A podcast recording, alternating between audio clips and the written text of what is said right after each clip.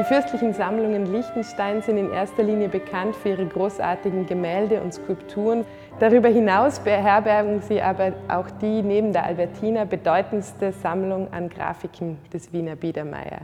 Zu Beginn des 19. Jahrhunderts war Fürst Alois II. sicherlich die dominierende Sammlerpersönlichkeit im Haus Liechtenstein. Er vergab Aufträge an die wichtigsten Künstler seiner Zeit, an Rudolf von Alt, an Peter Fendi, an Josef Höger.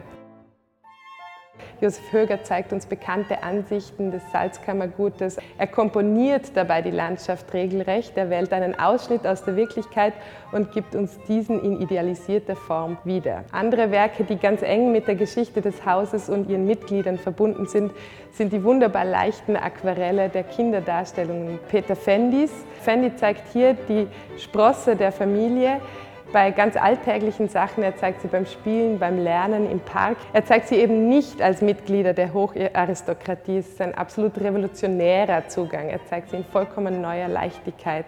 Indem er wirklich mit diesen Kindern lebt, kann er sie auch so darstellen. Neben Fendi und Höger zeigen wir selbstverständlich auch Werke des Rudolf von Alt. Ganz besonders wichtig und schön sind seine Interieurdarstellungen der liechtensteinischen Palais in Wien, in der Herrengasse, in der Bankgasse, im Palais Rasumowski in der Landstraße, das Alois II. mit seiner Familie bewohnt hat.